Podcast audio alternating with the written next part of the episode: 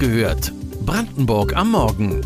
Euer tägliches News-Update von mods.de und lr.de aus der Region.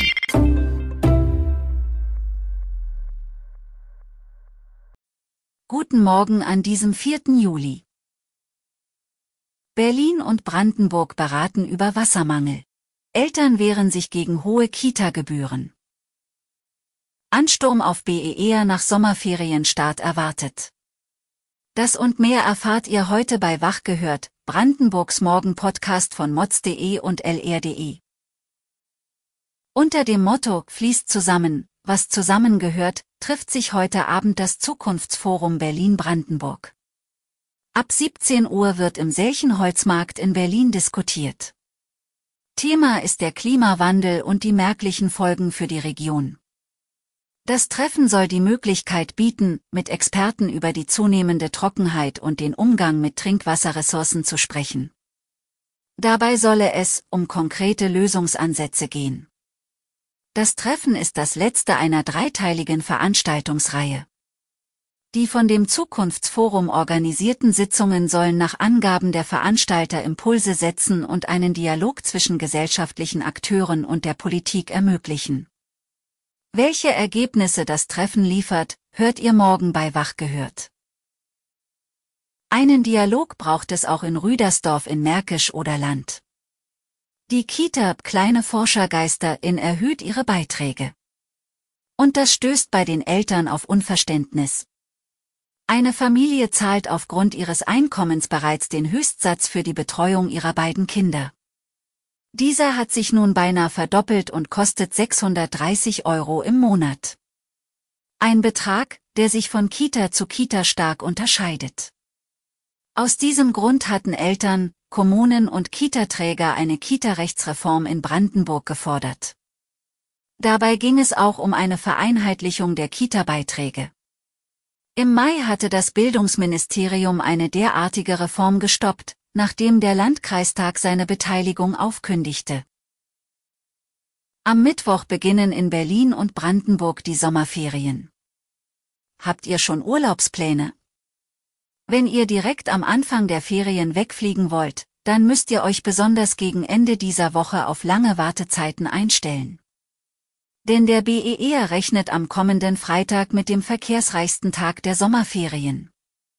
Für alle, die ihre Zeit im heimischen Brandenburg verbringen, findet ihr Tipps und spannende Informationen auf mods.de unter dem Suchwort Ferien oder auf lr.de unter Urlaub in der Lausitz. Blicken wir mit der Lupe auf Brandenburg und was im Flächenland noch aktuell ist.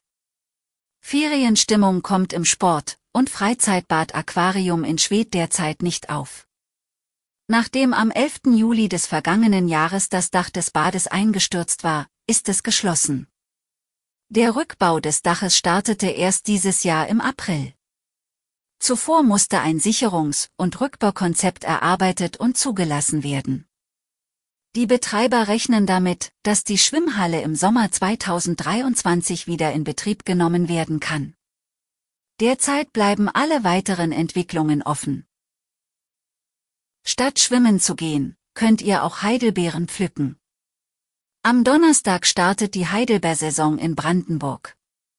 Der offizielle Start findet an diesem Tag um 11 Uhr auf dem Spargelhof Kremmen statt. Dort werden die kleinen, blauen Beeren noch ausschließlich mit der Hand gepflückt. Wenn ihr nicht nur naschen, sondern auch aktiv sein wollt, dann könnt ihr dort eure Beeren selbst ernten. Doch nicht nur in Kremmen könnt ihr Heidelbeeren sammeln. In ganz Brandenburg bieten verschiedene Höfe diese Möglichkeit an. Doch eine Besonderheit des Kremmener Hofes ist, dass laut dem Gartenverband Turmfalken als Schädlingsbekämpfer eingesetzt werden. Sie sollen Mäuse fernhalten und so den Anbau schützen. Landwirte in Brandenburg schützen nicht nur ihre Pflanzen. In Herzberg in der Lausitz konnten bereits 60 Rehkitze aus hohen Wiesen gerettet werden. Die Jungtiere suchen dort Schutz. Allerdings werden sie dabei häufig Opfer von den großen Mähmaschinen der Landwirte. Aus diesem Grund arbeiten Jäger aus der Region nun mit Drohnen. Bevor der Landwirt seine Wiese mäht, kontaktiert er den zuständigen Jäger. Dieser sucht die Wiese von oben nach den kleinen Rehen ab. Die Drohne reagiert auf die Körperwärme der Rehkitze. So können die Jungtiere geschützt werden. Weitere Details und Hintergründe zu den heutigen Nachrichten lest ihr auf mods.de und lr.de. Wir versorgen euch jeden Tag mit frischen Informationen aus der Region. Am Dienstagmorgen hört ihr wieder die nächste Folge Wach gehört, Brandenburg am Morgen. Kommt gut in den Tag.